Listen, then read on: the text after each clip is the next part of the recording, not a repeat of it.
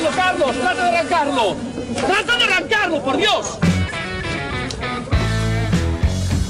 Someone hit me. Yeah, I'm still Yeah. looking at it. Is that who I think it was? Yes.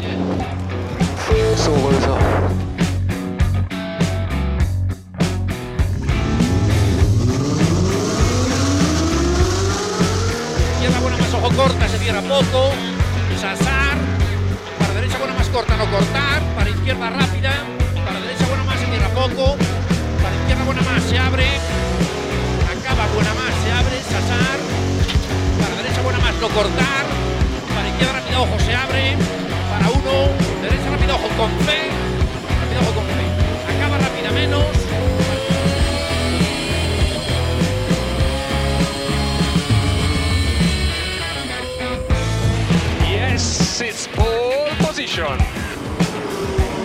Yes! Oh, grazie ragazzi! Uh, che giro! Grazie!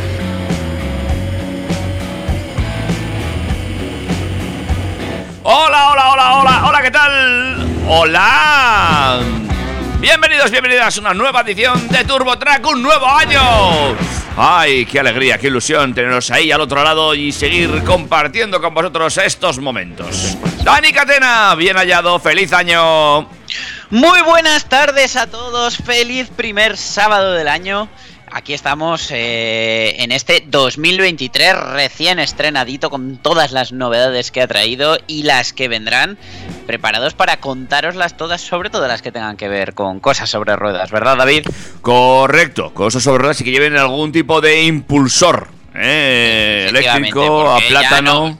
No, me dejan llamarle motor a los eléctricos, pues bueno, impulsor está bien. Impulsor, Has ¿no? acertado. Un propulsor, Sí. impulsor, eh, lo que sea. Lo que sea, sí. Generador de Como movimiento. si- Como si funciona con flatulencias. Eh, ¿qué, qué tal? ¿Cómo ha acabado el año, David? Bueno, pues el año no acabó mal del todo. Podría haber sido peor.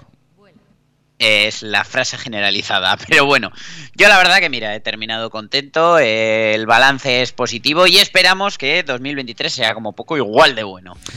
Hombre, todos esperamos eh, el- que lo mínimo sea igual de bueno. ¿eh? Y, si ya podemos pedir un poquito mejor, pues también. No vamos a. Por ese lado somos un poco egoístas. No nos importa pedir más. No.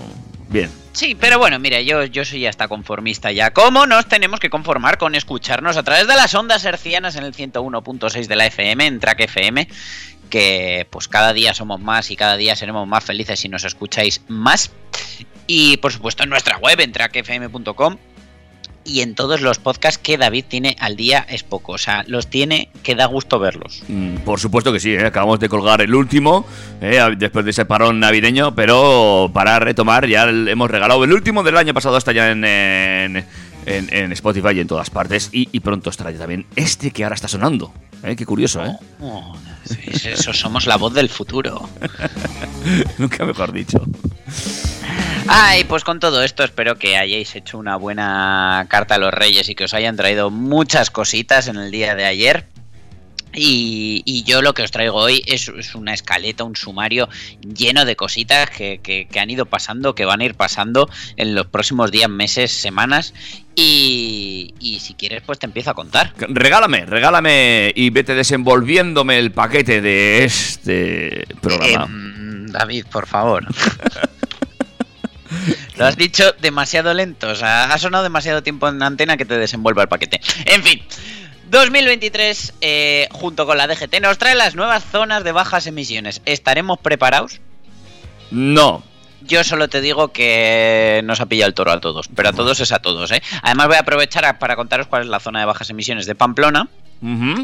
Eh, nos iremos hasta Italia, la cuna y el origen de mi apellido, donde la policía italiana ha cruzado todo el país a 300 kilómetros por hora con un objetivo: Vale, pues luego nos lo cuentas. llegar muy rápido, por Sí, eso supuesto. por supuesto.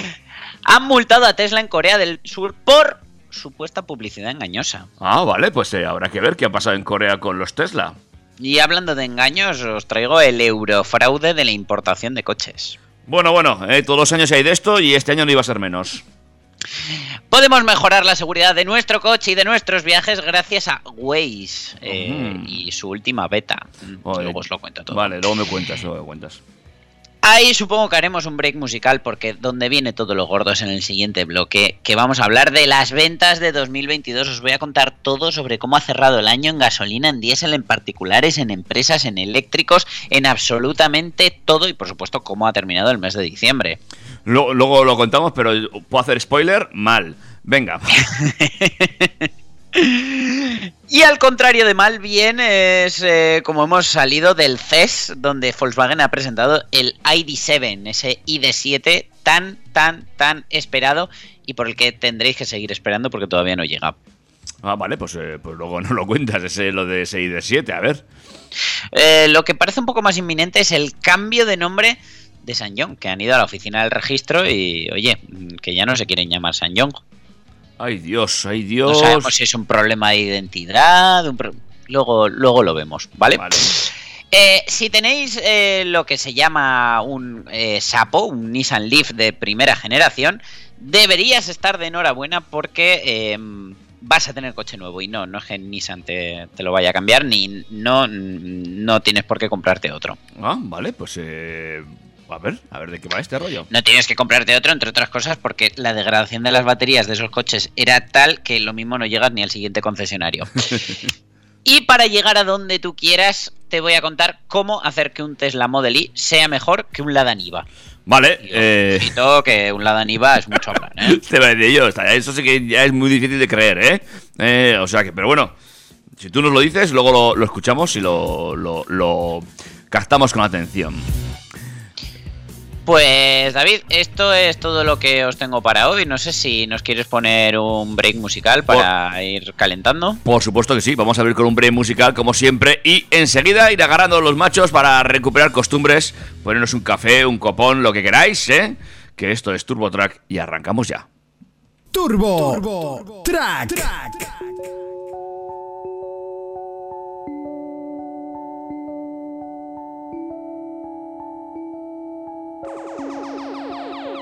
Déjate ver, dime si hoy vas para la calle, bebé. Estoy en el case pensándote otra vez. Quiero pichar, pero me salió al revés.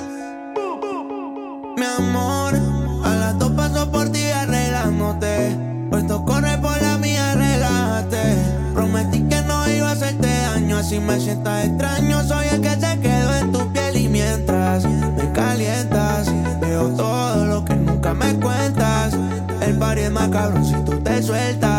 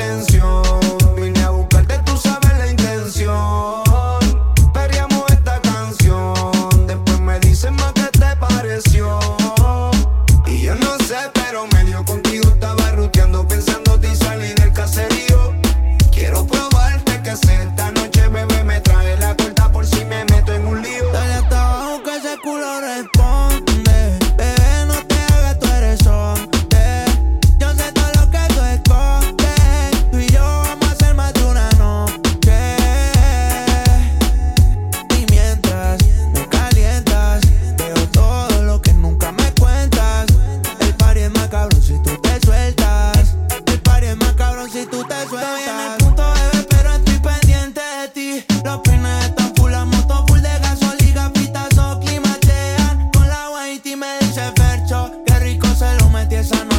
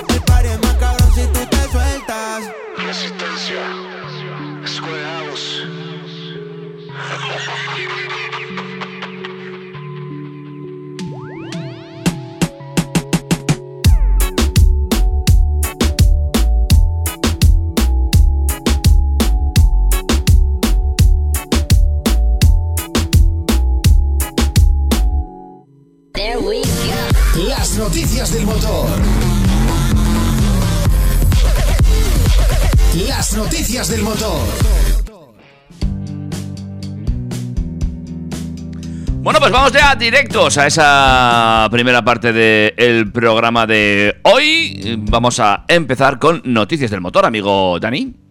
Y arrancamos en la DGT, donde desde el 1 de enero de 2023 todos los municipios españoles de más de 50.000 habitantes, territorios insulares y los que tengan una población superior a 20.000 personas superando valores límite de contaminación, tendrán que aplicar zonas de bajas emisiones en sus territorios.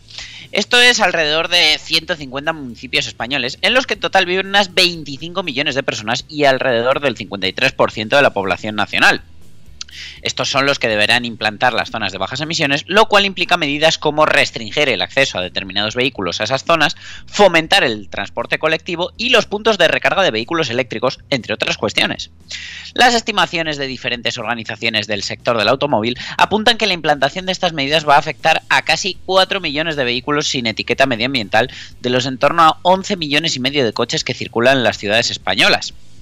Eh, sin embargo, si bien los municipios afectados tienen que delimitar eh, estas zonas, la gran mayoría de ayuntamientos de la regulación local que va a dictaminar el funcionamiento específico de las mismas todavía no lo han definido, lo que supone que en la práctica mm, no ha supuesto un cambio drástico a día 1 de enero eh, para los conductores.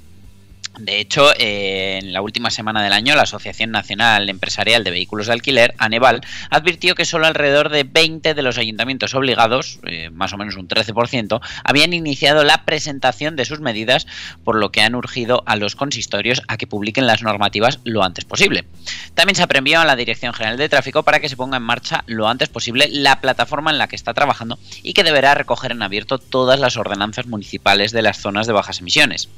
Esta plataforma de la DGT debería facilitar, por ejemplo, que los servicios utilizados como GPS por parte de los conductores puedan advertir de esas restricciones vigentes. En el último Consejo de Ministros, celebrado eh, en el año 2022, se aprobó el Real Decreto que regula estas zonas de bajas emisiones y se establecen los requisitos mínimos homogéneos que tendrían que cumplir. Las zonas de bajas emisiones podrán establecer medidas de carácter continuo o temporal, como restricciones de acceso, circulación y estacionamiento de vehículos para mejorar la calidad del aire y mitigar las emisiones de, gases de efecto invernadero conforme a la clasificación de los vehículos por su nivel de emisiones, de acuerdo con lo establecido en el Reglamento General de Vehículos, con ese etiquetado tan, tan, tan, tan justo, donde tú puedes tener mm, un coche diésel de hace 15 años que apenas eh, tenga 120 gramos de emisiones de CO2 y no puedas entrar a ningún sitio y sin embargo pues puedas con tu Lamborghini Urus. La vida, así es. Eh, con respecto a los objetivos eh, sobre la mitigación del cambio climático, el Real Decreto señala que los municipios tendrán que definir objetivos cuantificables de reducción de emisiones para 2030 pero vamos, que lo dejaremos para el último día como siempre, y que por supuesto sean coherentes con el Plan Nacional Integrado de Energía y Clima. Eh, en caso de que se cumpla con los límites de contaminación, la normativa permitirá el acceso excepcional de vehículos contaminantes por razones justificadas, como por ejemplo los que prestan servicios públicos básicos, entre otros servicios de emergencia o recogida de basuras. Eh, desde luego, pues bueno, va a haber un, impacto en el mercado. Y es que, según un análisis de Sumauto elaborado a finales del pasado octubre, Canarias registra el porcentaje más alto de España de coches sin etiqueta. De hecho, las ciudades de Canarias de Santa Cruz de Tenerife tienen el 44,1, Arrecife el 43,7 y San Cristóbal de la Laguna el 43,4. Vamos, que, que, uno de cada dos coches no tiene etiqueta. Le siguen Ourense con el 41,7, eh, eh, las castello-leonesas de Ponferrada y León, ambas con casi un 40%.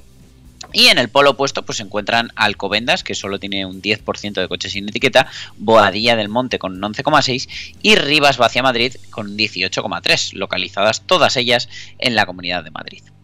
Eh, en cuanto a municipios, pues bueno, eh, sorprenden algunos que pues eh, no son grandes ciudades precisamente, pero bueno, ahí tenemos a Irún, Tudela ha librado, tenemos Mérida, tenemos Ponferrada, al final, bueno, pues son, son ciudades que no son grandes, pero como pasan del límite de habitantes, pues les ha tocado. ¿Tú cómo lo ves esto? pues, a ver, cada ayuntamiento lleva su ritmo. La verdad que como todas hagan lo que ha hecho Pamplona, pues... eh, Bueno, pero Pa- Pamplona por lo menos ha hecho algo. Sí, sí, no, se han pronunciado y mira, ya tenemos además la bajada de, de tarifas en la Villavesa activa. Ya podemos usar el transporte público de manera más económica, cosa que también fomenta que usemos menos el coche en el centro de la ciudad. No, lo digo porque muchos ayuntamientos ni siquiera eso. Y bueno, ah, yo también tengo una teoría, ¿eh? Y es que lo van a apurar al máximo, lo van a retrasar todo lo que, lo que sea, porque esta medida pues a muchos vecinos les va a enfadar. Y recordemos que es año electoral. Mm. Ah, Ah, amigo. de eso no me acordaba yo. Claro. De todas maneras, ¿sabes de qué no se ha acordado la gente? No, De comprar la pegatina. ya, esa es otra. Y- es que y- era y- y 2 tampoco de enero tenemos- a primera hora de la mañana y entre toda esa gente que iba a mandar una carta certificada, recoger un paquete, había un montón de gente ya con la documentación del coche en la mano, ¿eh? el DNI, y eh, estaban ahí esperando en las oficinas de correos, que han sido un poco la salvación, para comprar esas etiquetas medioambientales. Pero que sepáis que no es eh, el único sitio donde la podéis conseguir. No, pero es que tampoco es necesario llevarla a día de hoy en muchas ciudades. Hombre, pero allá donde haya una zona de bajas emisiones, se presupone que sí. Si vas a entrar sí, si no, no. Por lo menos aquí en Pamplona. Bueno, yo por si acaso la llevo puesta, pero bueno, y si la queréis poner, que sepáis que tenéis las oficinas de correos, la red de talleres de la Confederación Española de Talleres, que por ejemplo, pues en, los Norautos, que abren todas las horas del mundo, ta- también os la pueden hacer, también vuestros gestores administrativos, eh, el Instituto de Estudios de Automoción, bueno, al final hay, hay opciones para comprar la etiqueta. Si es que a vuestro coche le corresponde, que esa es otra. Ahí, ahí, ahí. ¿Eh? Una etiqueta más, ¿eh? La de la zona azul, la de las bajas emisiones, la de la comunidad, la del camping. Mira, al final van a conseguir que no conduzcamos, pero porque no se ve por el cristal. La ITV, que no se te olvide también, ¿eh? Ponerla. Por supuesto, todas ellas. Y luego llega el del taller y en vez de ponerte el, el típico cartelito colgado de, del mando de los intermitentes, te pone otra pegatina. Claro que sí. Fantástico. Bueno, pues eh, además esta no es pequeña, ¿eh? Recordemos que es una etiqueta hermosa que hay que poner en el cristal delantero, la luna delantera, a la derecha abajo. Y en la parte inferior, eso es, porque he visto etiquetas puestas en, en los sitios más inimaginables que, que se te puedan ocurrir. Que por cierto, también he visto ya, hay una empresa que vende, eh, es que al fin, lo que somos los humanos, ¿eh? siempre hay alguien que le saca tajada a esto. Un circulito de plástico transparente de las mismas dimensiones que la pegatina, para que tú le pongas la pegatina, pero con dos ventosas para que la puedas poner y quitar. Bueno, esto no es nuevo, yo, yo ya lo hice. Quiero decir que no, si, si no hace falta ni ventosa. Yo lo llevaba en la, en la tapa de un CD y cuando iba a Madrid la ponía y ya está. Y. Esa es, una buena solución. Claro que sí. No- Ayer vi otra que me llamó también bastante la atención en un eléctrico en Pamplona. ¿Y cuál es? Eh, la carta en la que viene la pegatina, ¿Eh? Pues tenía la carta puesta encima del salpicadero y yo, pues si no se ve la pegatina, o sea, quiero decir, podría ser tu pegatina cero o la de cualquier otro coche si no se ve ni la matrícula ni nada. En fin. Eh, Ay, era un Mercedes QB. Vale, muy bien. ¿Matrícula? ¿No te acuerdas? Para, No, decirlo, no, no, para ponerlo en evidencia por antena. No, no, quiero ponerlo en evidencia, pero si tienes un Mercedes QB, mm, macho, ya que tienes un eléctrico, pues la pegatinita. Claro navideña. Eh, cuéntanos, ya que estamos eh, hablando de esto y que lo hemos nombrado, ¿qué es lo que ha hecho Pamplona? Pues mira, el casco antiguo de Pamplona es la primera zona de bajas emisiones, eh, zona de ZBE, de la ciudad. La actual zona de acceso controlado es la nueva zona de bajas emisiones, sin que ello suponga nuevas restricciones de circulación por esas calles, porque ya de por sí no se puede entrar. El, conceja- el conceja- el concejal delegado de Seguridad Ciudadana, Javier Lavairu, ha firmado la resolución que genera esa nueva zona de bajas emisiones y que ha entrado en vigor el 1 de enero. El cambio se ha realizado en cumplimiento de esa Ley 7-2021 del 20 de mayo de Cambio Climático y Transición Energética que establece la obligación de los municipios de más de 50.000 habitantes de generar esa zona de bajas emisiones antes de 2023. De todas formas, el Ayuntamiento de Pamplona está a la espera de que se apruebe a nivel nacional la normativa que desarrolle cómo debe ser esa zona de bajas emisiones, sus características y sus especificidades para poder definir más concretamente el área. Asimismo, el ayuntamiento se está reuniendo con vecinos y vecinas, comerciantes y otros sectores implicados para que puedan expresar sus necesidades y tenerlas en cuenta en los nuevos desarrollos. Además, en paralelo, se van a instalar sensores en toda la ciudad para ayudar el diseño de una zona de bajas emisiones concreta y adaptada a las características tan peculiares de Pamplona.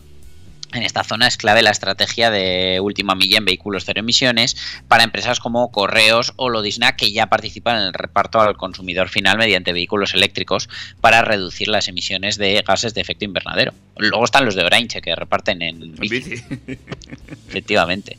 La verdad que bien. Pero bueno, mira, por lo menos mm, no, no nos han cambiado lo que ya teníamos, no tenemos que rompernos la cabeza, pero bueno, habrá que estar expectantes de lo que venga. Evidentemente, la gente que ya accedía a esta zona pues tendrá que hacer uso de su etiqueta y demás. Pero en principio, pues bueno, el consistorio pamplonés pues que va a dar un poquito de ma- manga ancha, ¿eh? Aunque ya te voy anunciando, ¿eh? esto te lo doy así en exclusiva, que atentos al ensanche, que seguramente sea la siguiente zona en ser de bajas emisiones. Hombre, primer ensanche, segundo ensanche, si es que lo tenemos, lo tenemos preparado ya, cronológicamente.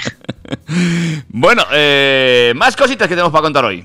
Nos vamos directamente hasta Italia, donde os va a sonar a escena de peli de acción, pero varios policías atravesaron el pasado martes eh, en un Lamborghini una gran parte de Italia para entregar dos riñones a pacientes en espera de un trasplante. Eh, el cuerpo policial italiano emitió un comunicado que dijo que viajaron por la autopista para entregar el mejor regalo de Navidad, la vida. Gracias al especial Santa Claus de la Policía Nacional, dos personas recibieron una donación de riñones, eh, según escribió el cuerpo en su página de Facebook. Las fotografías del comunicado pues, muestran a un policía y una enfermera introduciendo en el superdeportivo una nevera médica de color azul con los dos órganos. Eh, salieron desde Padua, en el noreste, y los agentes llevaron eh, un riñón al hospital de Módena, a 170 kilómetros de distancia, antes de dirigirse hacia Roma, que está a más de 400, para trasladar el segundo. La policía de tráfico italiana está dotada de dos Lamborghini Huracan, coches con más de 600 caballos que pueden alcanzar una velocidad máxima de 325 kilómetros hora. A priori se utilizan para interceptar vehículos de infractores, pero también para otras intervenciones urgentes como el transporte de órganos. Muy interesante ¿eh? Eh, que utilicen este tipo de vehículos para este tipo de, de transporte. Está bien la cosa. Hombre, entiendo también que les abrirían paso en los semáforos y así, ¿no? Porque si no, pues una puñeta. Hombre, yo espero que hicieran el viaje, pues eso, a una hora que no, que no hubiera mucho tráfico, porque vamos, apártate tú, eh, José Miguel, que estás adelantando a 120 al que va a 118 con el control de crucero al Lamborghini para que te vuele por encima.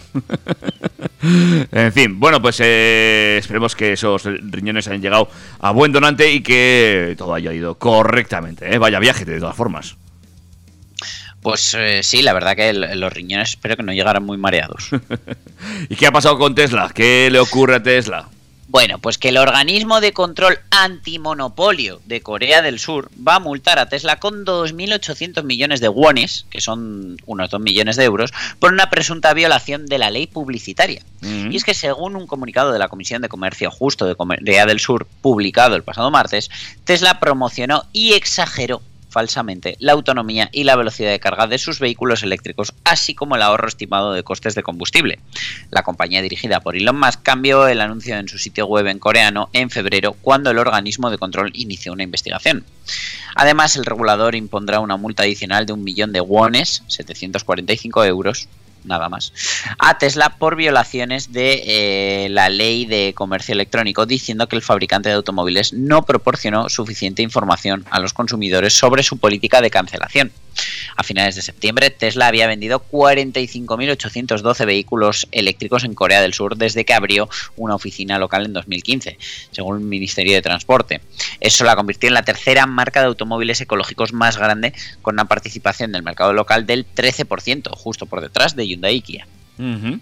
Bueno, pues eh, parece ser que no empieza del todo bien el año para el amigo Leon Musk, ¿eh?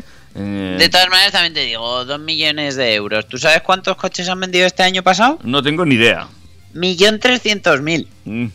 Pues a ver si no se funden los, los beneficios de Tesla en Twitter. sea, Ahí lo dejo. Ni dos euros por coche tiene que sacar para la multita esta.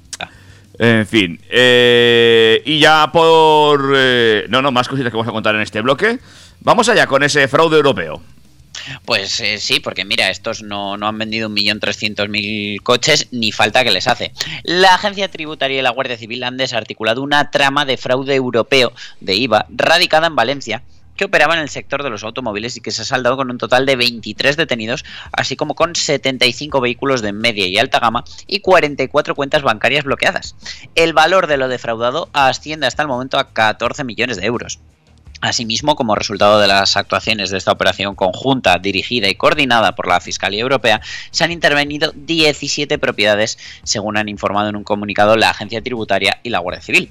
La operación denominada Caballino como los Ferrari, se inició en 2021 cuando la Oficina Nacional de Investigación de Fraude, la ONIF, y la Dependencia Regional de Inspección de la Agencia Tributaria en Valencia, en colaboración con la Guardia Civil, detectaron una organización ubicada en Valencia que empleaba una compleja red de sociedades instrumentales, lo que se llaman sociedades truchas, que eh, estaban administradas por testaferros que introducían los vehículos en España. Previamente la organización daba de alta estas sociedades eh, trucha en el registro de operadores intracomunitarios y a través de ella adquirían los vehículos a un único proveedor comunitario ubicado en Alemania. Sin embargo, eh, esas transacciones eran un menor artificio, dado que realmente los vehículos eran adquiridos directamente a Alemania por una serie de sociedades revendedoras que al hacerlo de este modo estaban defraudando una porción importante del IVA que hubieran estado obligados a liquidar según las mismas fuentes. La investigación finalizó entre noviembre y diciembre del presente año cuando se llevó a cabo la detención de un total de 23 personas, 18 hombres y 5 mujeres, con nacionalidades españolas y rumanas, en Valencia capital y en las poblaciones valencianas de Torrent, Vetera, Liria, Pobla de Balbona, Marines y Olocau. A los detenidos se les atribuyen delitos contra la hacienda pública, blanqueo de capitales y pertenencia a organización criminal. Asimismo, la Guardia Civil de Valencia y la Agencia Tributaria procedieron a la entrada y registro en dos domicilios, tres concesionarios abiertos al público y tres naves que la organización utilizaba para la guardia y custodia de los vehículos. Además de las detenciones, la actuación ha tenido como resultado el bloqueo de un total de 75 coches eh, valorados en más de 7 millones de euros, eh, de ellos 18 de alta gama valorados en 2 millones de euros. También se han bloqueado las cuentas de 14 personas y 30 empresas con 1,35 millones de euros y se han intervenido 17 propiedades con un valor estimado de 3 millones de euros, 7 relojes valorados en más de 100.000 euros, 6 ordenadores, 6 móviles y abundante documentación tanto en formato físico como digital. Durante la investigación se ha contado con el apoyo y la cooperación de Europol, que ha ejercido como órgano interlocutor para el intercambio de, organización, de información con otros países de la Unión Europea, especialmente con Alemania, que era donde compraban. Se trata de la primera operación de tramas de IVA dirigida y coordinada por la Fiscalía Europea en España. Las diligencias han sido entregadas en la Fiscalía Europea en España y no se descartan nuevas detenciones una vez finalizada la revisión y análisis de toda esa eh, documentación intervenida. Bueno, pues eh, una buena noticia para el fisco, para todos nosotros, ¿eh? porque Hacienda somos todos. Y... Efectivamente, aquí estamos todos poniendo y, y, va a estar esta gente dejando de poner. Eso es, pues bueno, eh, nos alegramos porque la operación saldría bien. Pero todos los años hay de estas, eh, mira que lo intentan y mira que les cogen y otra vez y otra vez. Bueno, pues ahí Esto están. es lo que es lo que se llama las ventas en carrusel. Es una empresa que le vende a otra, que le venda a otra, que le venda a otra, que le venda a otra, que le venda a otra, y para cuando llega al consumidor final, hoy, hoy no hay IVA. Pues, eh, pues ya ves, les han, les han cazado. Bueno, ¿qué ocurre con Waze? Porque esta aplicación que a mí me tiene loco eh, sigue aportando cositas. Pues sí, en este caso Waze ha introducido una característica que ayuda a los usuarios a planificar rutas para evitar carreteras marcadas como peligrosas y que previamente hayan registrado accidentes automovilísticos. La aplicación de navegación, propiedad de Google, dispone actualmente de esa nueva versión beta que muestra diferentes tramos considerados de riesgo en el mapa y los diferencia con un trazo en color rojo a modo de advertencia tal y como ha comprobado GeekTime, el navegador va a alertar a los usuarios justo antes de acceder a estas áreas con el objetivo de que los conductores tengan mayor precaución en tramos donde, según el número de accidentes registrados, las condiciones de las carreteras puedan ser peligrosas. Esta notificación será exclusiva para carreteras por las que los conductores no viajen habitualmente, de modo que aquellas que sí recorran con frecuencia no dispondrán de dichas marcas en color rojo. Vamos, al final, pues si vives en una de estas, ¿qué le vas a hacer? Tendrás que acceder. Asimismo, para las áreas en las que confluyen varias de estas vías, la aplicación enviará una única notificación. Porque tú imagínate que te sales de una, coges el desvío, la siguiente también es peligrosa, la siguiente también, y tienes el cacharro pitando desde que sales de casa hasta que llegas al destino. O bueno, te dirá que estás en un área peligrosa y que tengas mucho cuidado. Muy bien. Los usuarios podrán desactivar estas alertas desde el menú de notificaciones e informes disponible en el apartado de configuración. En dicho lugar aparecerá próximamente un botón denominado Historial de accidentes de tráfico. Por el momento esta característica solo está disponible en esa versión beta eh, del servicio de navegación, por lo que la mayoría de los usuarios todavía no van a poder acceder a ella. Si bien habitualmente las funcionalidades lanzadas en estas actualizaciones suelen llegar a la versión final de la aplicación, desde GeekTime recuerdan que siempre cabe la posibilidad de que finalmente no se implemente. Pero vamos, yo creo que sí que lo vamos a tener y desde luego eh, para, para viajes muy largos en familia y demás, pues va a ser muy útil eso de poder decirle que te evite esas zonas con mayor concentración de, tramos de accidentes. Pues una una función más que bueno que, que- que se eh, introduce en Waze y que sin duda alguna pues eh, no está del todo mal, ¿eh? No, eh, Desde ¿tú, luego que tú sí. tú la usas, Waze? ¿O como eres de Tesla Eh, ya llevas tu propio navegador Superwatch? Claro, no, es que como no tengo ni Apple CarPlay ni Android Auto, pues, pues uso el navegador de Tesla. Ay, ¿no llevan los...? los... No, no, no. Uh, uh. Eh, Es, es- es lo que tiene, pues son más papistas que el Papa, pues eh, ahí tienes lo suyo. A ver, sí que es cierto que la navegación eh, es de Google, pero, pero no, no tengo ni Android Auto ni CarPlay, con lo cual no puedo usar ni Google Maps ni, ni Waze. Oh, ¿Y la musiquilla? Eh, pues tiene su propia aplicación nativa Spotify, el, el coche, es decir, puedes usar Spotify, Tuning, eh, Apple Music Vale, eh, desde el propio coche sin necesidad de que pase por el móvil. Pero la realidad es que me dio, para mí fue una decepción la aplicación de Spotify porque la calidad de audio era muy inferior a la que consigues eh, pasando el audio desde el móvil. Mm, Así Bueno. que nada, tiro de audio Bluetooth como siempre.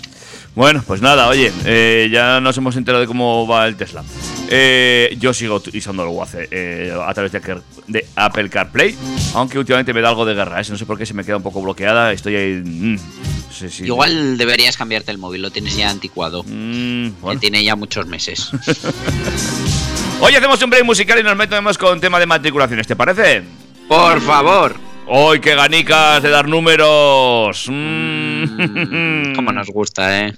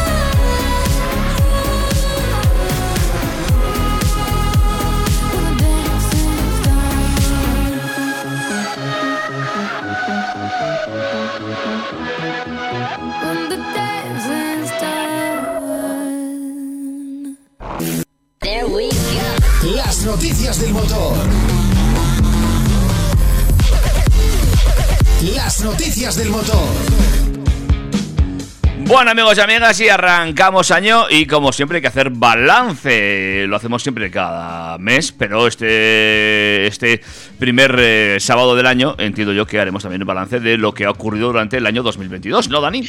Hombre, y es que al final han sido todo sorpresas, porque empezamos porque Toyota acaba de escribir un nuevo capítulo en su historia.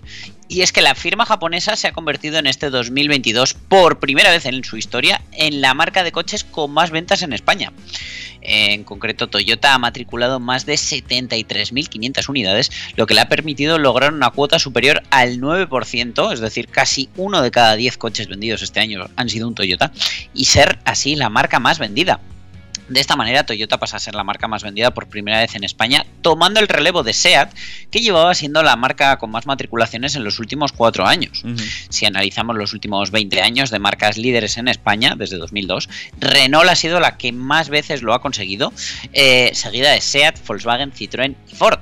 Así, por tanto, Toyota pasa a formar parte de este selecto club de marcas más vendidas en España, tal y como recoge eh, la información que tenemos, en la que podemos ver que eh, generalmente cuando un fabricante consigue el- ser el que más ventas tiene, luego repite. Repite, repite. Porque, hombre, 2019 a 2021 ha sido SEAT. 2017-2018 Renault, 2012 a 2016, esos cinco ejercicios Volkswagen, 2010-2011 SEAT, eh, y luego, fíjate, eh, de 2002 a 2005 también Renault, 2006-2007 Citroën repitió, así que bueno, puede ser que en 2023, si se mantienen, repitan liderazgo como históricamente ya ha pasado. El hecho de que Toyota se haya convertido en la marca más vendida en España ha sido solo la confirmación de una tendencia que venía repitiéndose desde el principio de año, ya que mes tras mes eh, ha sido la marca con más matriculaciones. Eh, han crecido como un 18% respecto al año pasado y el aumento viene marcado por una gama muy completa con modelos en todos los segmentos, prácticamente todos con eh, etiqueta eco, quitando el, el, el Aigo X, todos los demás tienen etiqueta eco. Por su parte, Kia ha sido la segunda marca más vendida en España, con 63.340 coches, y Hyundai ha cerrado el podio con 59.500 unidades. Eh, en cuarto lugar tenemos a Volkswagen, quinto Peugeot, sexto SEAT, bajando un 30%, séptimo Renault, bajando un 12%, octavo Citroën, bajando solo un 7%, noveno Dacia, creciendo casi un 3%, décimo Mercedes, eh, fíjate, o sea, en, qué cabeza nos iba a caber que Mercedes estuviera delante de marcas, ya no como Audi y BMW, que, que- lo está, justo delante de, la- las tres se concentran ahí en los puestos 10, 11 y 12, sino por delante de marcas como Ford y Opel. Muy que curioso tiene el puesto muy 13 y curioso. el 14, sí, sí. Eh, bueno, la verdad que por modelos, eh, pues eh, el, el- por tercer año consecutivo, Kia es la marca preferida por los españoles de a pie, es decir, ha sido líder en particulares, si quitamos empresas y alquiladoras, de manera que se ha colocado por delante de Toyota en ese aspecto y la clasificación ha quedado pues Kia, Toyota, Hyundai, Dacia, Renault, Volkswagen, Seat, Peugeot, Citroën, eh, Ford, Skoda, Mazda y Nissan. Hablamos solo de particulares, ¿eh? Y, y ya por modelos, eh, la verdad que pues me gustaría hacer un análisis de eléctricos que, que la verdad pues eh, llama muchísimo la atención como eh, las marcas que no aparecen en el ranking general de repente te aparecen en el de eléctricos. Porque por modelos en diciembre Tesla ha ocupado no el primer lugar, que lo ha tenido el Model 3, sino el segundo también con el Model I. Tercero para el Fiat 500. Fiat lo está petando con, con ese 500 eléctrico. Y el cuarto puesto ha sido para Volvo con el XC40. Quinto para Mini con el Cooper SE. Sexto para Volkswagen con el ID4, con el ID4, que fíjate, pues eh, todo el mundo pensaba que el grueso de ventas se lo iba a llevar el 3, pues no, fíjate, lo tiene el 4. Eh, y vamos, muy buen lanzamiento también del MG4, que ha conseguido la séptima posición y, y se ha quedado por delante del Citroën C4, por ejemplo. Por marcas, los más vendidos en diciembre han sido Tesla, Volkswagen, MG, Peugeot, Volvo, Fiat, Citroën y Mercedes, ahí las ocho primeras posiciones. Y ya eh, en lo que respecta a 2022, eh, pues por modelos, el Tesla Model 3 ha sido el más vendido, pero de largo, casi 2.700 unidades, respecto al segundo, que ha sido el Fiat 500 con 1.868, al que casi por cuatro unidades no le ha quitado ese segundo puesto Tesla otra vez con el Model Y, que ha matriculado 1.865 coches. Cuarto lugar para el Kia Niro con 1518. Eh, quinto para el Citroën EC4 con 1441. Sexto para el Mini Cooper SE. Séptimo para el Hyundai Kona. Y octavo para el Dacia Spring, para ese coche tan económico que esperábamos que lo rompiera, pero bueno, pues la verdad que se ha vendido bien. Pero fíjate, al final modelos más caros pues han seguido por encima porque eh, no solo es el precio lo que cuenta a la hora de comprar un eléctrico. Por marcas, eh, primer lugar para Tesla, con 4.600 coches, que son casi el doble de los que ha vendido Kia en segunda posición con 2.456 y tercera Hyundai con 2.138.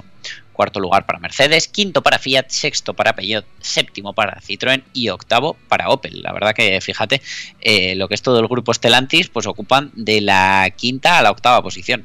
Sí, prácticamente. Y qué te iba a decir yo, eh, quizás también el entre comillas, fiasco del Dacia Spring pueda tener que ver con el suministro de componentes. Digamos, mm, hay que reconocer que, no ha sido, que no ha sido un buen año, ¿eh? que todas esas cifras, eh, pues eh, eh, habría que ponerlas en un contexto de crisis de componentes. Claro, claro, y yo, yo, estoy, yo estoy convencido de que, pues bueno, Tesla se ha planificado bien, pero estoy seguro de que, por ejemplo, si hubiera habido más semiconductores, pues a lo mejor el Peugeot E2008 no habría quedado en un décima posición, a lo mejor estaría el cuarto. Eh, es que yo estoy convencido que aquí hay muchos coches de los que no se han vendido más porque no han llegado y sí que es cierto que eso habrá favorecido que, el comprador, en lugar de esperar, pues haya decidido por otro modelo de la tabla que le entregaran antes. Porque hay que reconocer también que estas cifras de matriculaciones eh, pues eh, han sido muy influenciadas por esa crisis de semiconductores, falta de vehículos, que bueno, que han hecho que la cosa pues, pues poco a poco sufra, ¿eh?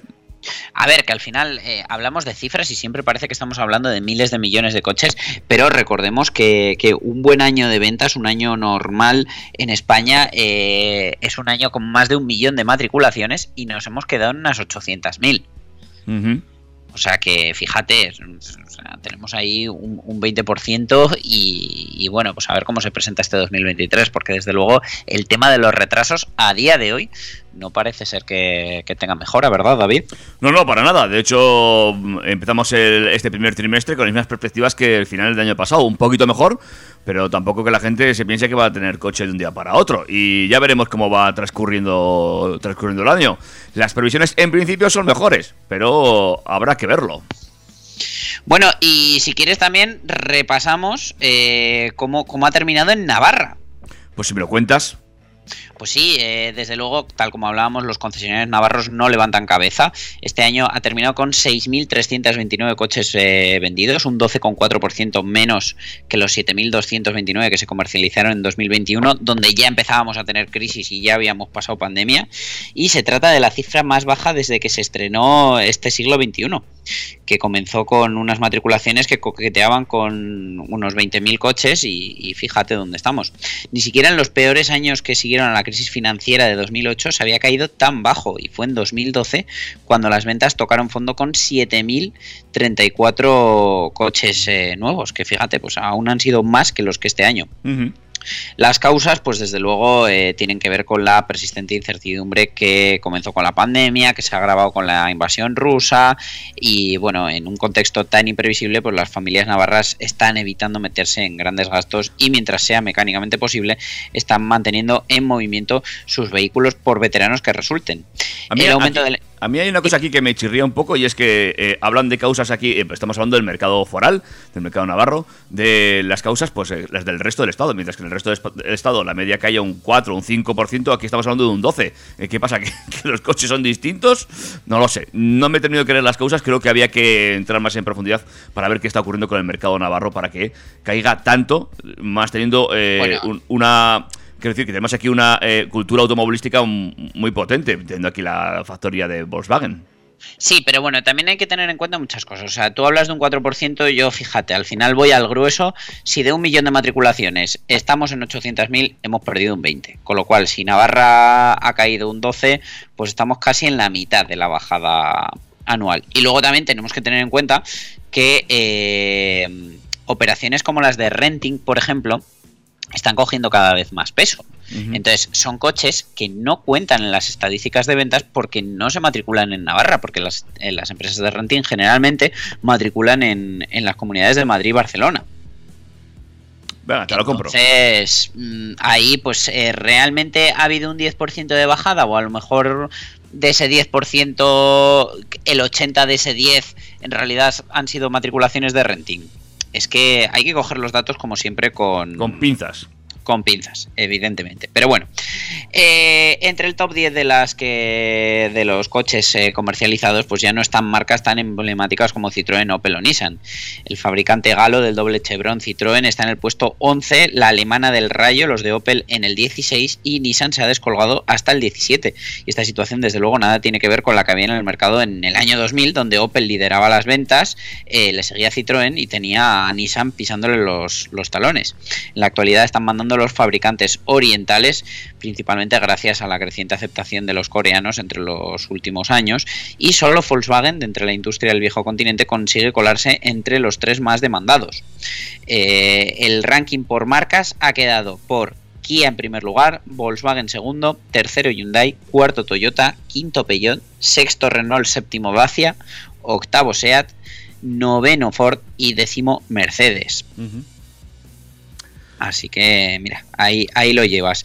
Por ventas de 2022 de modelos, eh, pues eh, han quedado primero el Tucson, segundo el Sandero, tercero el Arona, cuarto el Toyota, quinto el Volkswagen T-Rock, sexto el Fiat 500, eh, séptimo el Toyota CHR, octavo el 2008, noveno el Kia Sportage y décimo el Citroën C3, ¿vale? Pero esto a nivel España. Eh, también, bueno, en, el artículo que analizaba los datos navarros, dicen que las compras de las empresas caen un 28%. Bueno, ahí entra en juego el tema de lo que os digo, de que muchas empresas que antes compraban, pues ahora hacen un renting y son datos que no se reflejan eh, en las estadísticas navarras. Bueno, pues eh, datos para coger, como siempre, con pinzas, para ir analizándolos poquito a poco, pero lo que está claro es que la caída ha sido brutal la caída ha sido brutal y bueno, pues al final también tenemos que ir adaptándonos a las nuevas exigencias del mercado, a, lo que nos piden los gobiernos que nos compremos, porque al final, queramos que no, también mandan nuestras decisiones. Y para, estas nuevas situaciones, pues las marcas se están ya preparando y mira, ya tenemos a Volkswagen eh, enseñándonos su nueva berlina. Ese ID7, ¿no? Ese ID7, eh, que bueno, lo han enseñado en el CES, que es un lugar eh, para extravagancias y locuras, y eh, el sector del automóvil pues aprovecha para presentar lo suyo, por ejemplo, el año pasado vimos como BMW presentó ese BMW iX que cambiaba de color y esta vez pues Volkswagen ha llegado con ese ID7 que es la gran berlina germana, o por lo menos su anticipo, aunque ya muy cercano a lo que deberíamos ver en la calle, presentándose con una curiosa carrocería en la que se han empleado hasta 40 capas de pintura de camuflaje para tapar las formas eh, de 6 de 7, que podríamos denominar el Passat eléctrico que esperamos conocer ya por completo este mismo año 2023. El todavía prototipo juega con la disposición de formas de los códigos QR para extender por toda su superficie una pintura interactiva en la que en 22 zonas son luminiscentes y pueden controlarse por separado. Incluso se puede acoplar a un sistema de sonido para que el coche brille al ritmo de la música. O sea, si te ves esos vídeos cortitos de 20 segundos, eh, eh, queda bastante chulo. Pero bueno, más allá de esta curiosidad, lo que de verdad importa es que bajo ese camuflaje se esconde el Volkswagen ID7, el ID7, la gran berlina eléctrica de los germanos que hará de este Passat eléctrico eh, un coche con autonomías de hasta 700 kilómetros, según dice la propia marca. El modelo pues ya se ha visto rodando por la calle con un, con un camuflaje muy ligero y se rumorea que tendrá baterías con una capacidad de 84 kilovatios hora para garantizar esa mencionada autonomía de 700 kilómetros. Aunque para hacer 700 kilómetros con esa batería tendría que homologar un consumo de menos de 12 kilovatios hora a los 100 que la verdad me parece escaso. Pero bueno, prometen cargas rápidas de hasta 200 kilómetros, kilovatios. Se va a fabricar en Endem, donde Volkswagen pues ya ensambla el Passat y el Arteon. Y desde luego estos dos están destinados a morir en favor de este ID7. La idea es ofrecer un coche con un tamaño similar al del Passat, pero con un habitáculo interior del tamaño del del Phaeton, la que fue la gran berlina de los germanos. Tiene casi 3 metros de batalla y adelantan que sus pasajeros gozarán de un enorme espacio interior. En su posicionamiento como la gran berlina eléctrica de la marca, el Volkswagen ID7 necesita confirmar que Volkswagen esté solventando problemas de software que le están lastrando, como ya pasó con la ID3 y el ID4, y no es casualidad que las informaciones que la marca ha publicado incidan en el sistema de inteligencia artificial del infoentretenimiento o en la detección de la llave para calentar o enfriar los asientos antes de que el conductor incluso entre en el habitáculo. Eh, la marca ha confirmado algunos cambios que le- se le habían requerido y va a contar, por ejemplo, con un nuevo sistema de climatización integrado en el primer nivel del sistema de infoentretenimiento que será capaz de dirigir el aire de forma inteligente, tanto en dirección como en potencia, con botones táctiles iluminados. Así que mira, van a arreglar ese detalle que no nos gusta de los ID3, 4 y 5. Este Volkswagen ID7 eh, va a ser el próximo modelo de los 10 coches eléctricos que Volkswagen aspira a tener en el mercado en 2026 y que forma parte de su estrategia Accelerate. Desde luego a mí, eh, viendo el interior, mm, es que no he podido no pensar en mi coche. Falta igual un poquito de imaginación en el mercado, ¿eh? Ahora mismo. Eh, sí, bueno, por lo menos lleva una pantallita para ver velocidad y demás frente al volante. Pero vamos, es que parece una copia del Tesla Model 3, Ujú. co- eh, salvando diferencias, pero bueno. A ver, la realidad es que probablemente funcione muy bien, me guste y desde luego es un coche que tengo muchísimas ganas de ver. Yo que he sido un aférrimo de los Volkswagen Passat. Y creo que además esta es una tendencia que van a ir eh, poco a poco gastando todas las marcas. Volvemos a las berlinas, estoy casi casi convencido. Vamos a ver qué. Pues Dios te oiga, pero desde luego eh, no sé yo si, si vas a, a tener razón, por desgracia. Mm, Lo hablaremos en la quinceava eh, temporada. ¿Qué pasa con San John? Pues que, que, el nombre dentro de poco va a pasar a la historia. La marca surcoreana va a cambiar de nombre, según ha adelantado la prensa local de su país, en un intento de darle una vuelta de 180 grados eh, al rumbo de la empresa. Eh, se han salvado de la quiebra in extremis después de que han encontrado un inversor gracias al cual han evitado la liquidación de la compañía, pero eh, el inversor era KG Group, son los que se han quedado con la marca y con su deuda y eh, con el cambio de propietario pues va a venir aparejado otro cambio importante que es el cambio de nombre por el cual Sanyon va a pasar a llamarse KG Mobility Según ha confirmado el actual presidente de Sanyon y futuro presidente de KG Mobility. El nuevo nombre hace referencia pues, a esa empresa matriz que es KG y a la actividad que desarrollará dentro de esta. Eh, pues bueno, Sanyon eh, tiene 35 años de historia, eh, ellos dicen que el nombre ya no es necesario y quieren hacer presagiar ese nuevo enfoque de la marca, eh, pasando de la estructura tradicional al vehículo eléctrico autónomo y seguro que compartido, porque al final todos los que se ponen de apellido Mobility van a lo mismo. Eh, quieren establecer una estrategia para aumentar las ventas, por supuesto, conseguir beneficios. Y el año pasado, a pesar de estar atravesando una crisis grave, la marca surcoreana siguió presentando nuevos productos. Eh, el Sanyon Torres, que quizás deberíamos de- denominarlo ya KG Torres, fue uno de ellos, un sub de aspecto muy todoterreno que está previsto comercializar con versiones de gasolina y eléctricas, dependiendo del mercado. No obstante, no será su primer eléctrico, pues tal honor va a pertenecer al Sanyon Corando Emotion. Se espera que los accionistas aprueben esta nueva denominación social de KG Mobility el próximo mes de marzo. Así que eh, yo creo que antes de verano ya eh, casi podríamos dar a Sanyong como renombrada. Pues veremos dónde acaba eso, pero sí, todo pinta aquí, al fin y al cabo, quien pone la pasta manda, ¿no? Evidentemente, o sea, el categories es mío y juega a quien yo quiero y como yo quiero.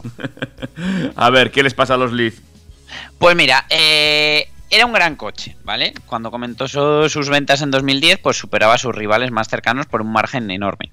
Pero tenía un problema básico que terminó por llevarse por delante incluso eh, parte de la imagen de marca, y es que era la batería, que era un sistema poco fiable con una gran degradación que sufrió una posventa totalmente lamentable por parte de Nissan. Ahora, un grupo de usuarios ha decidido que era el momento de dar una nueva vida a esos viejos Nissan Leaf y hacerlo de una mano de unos kits de baterías con lo mejor de la tecnología actual.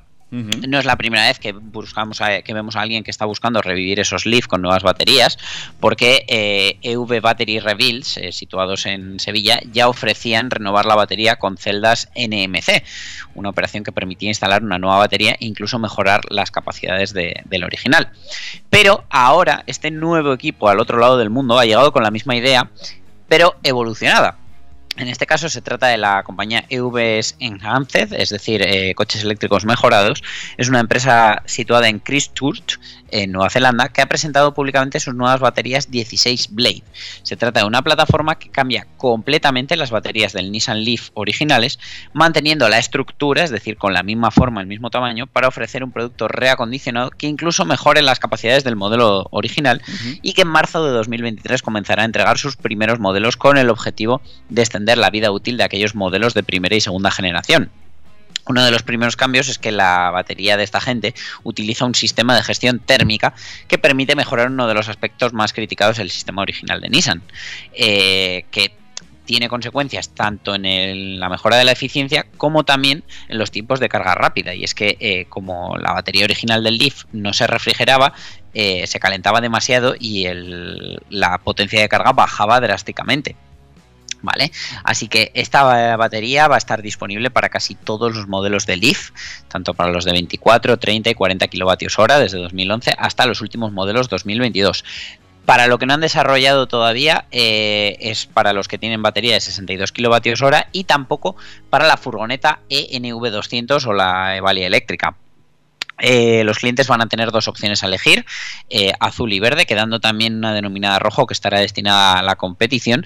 Y eh, pues el enfoque inicial, esa verde, va a ser una batería LFP, litio ferrofosfato, con 40 kilovatios hora y 270 kilómetros de autonomía, igual que la batería original nueva.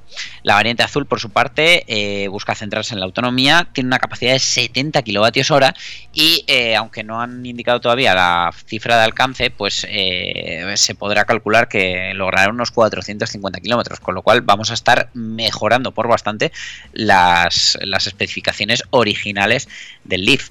Además, eh, pues va a ser capaz de hacer cargas rápidas consecutivas, como en viajes largos, sin sufrir esa caída de potencia por culpa del calor, gracias a su sistema de refrigeración activa.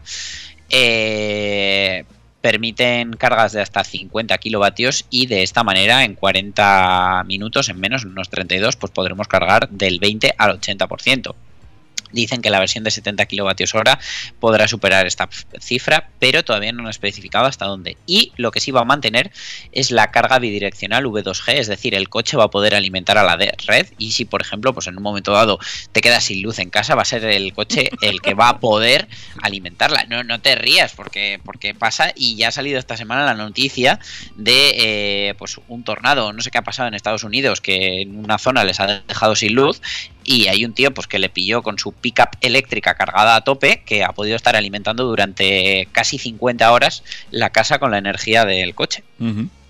bueno. O sea que es, interesante.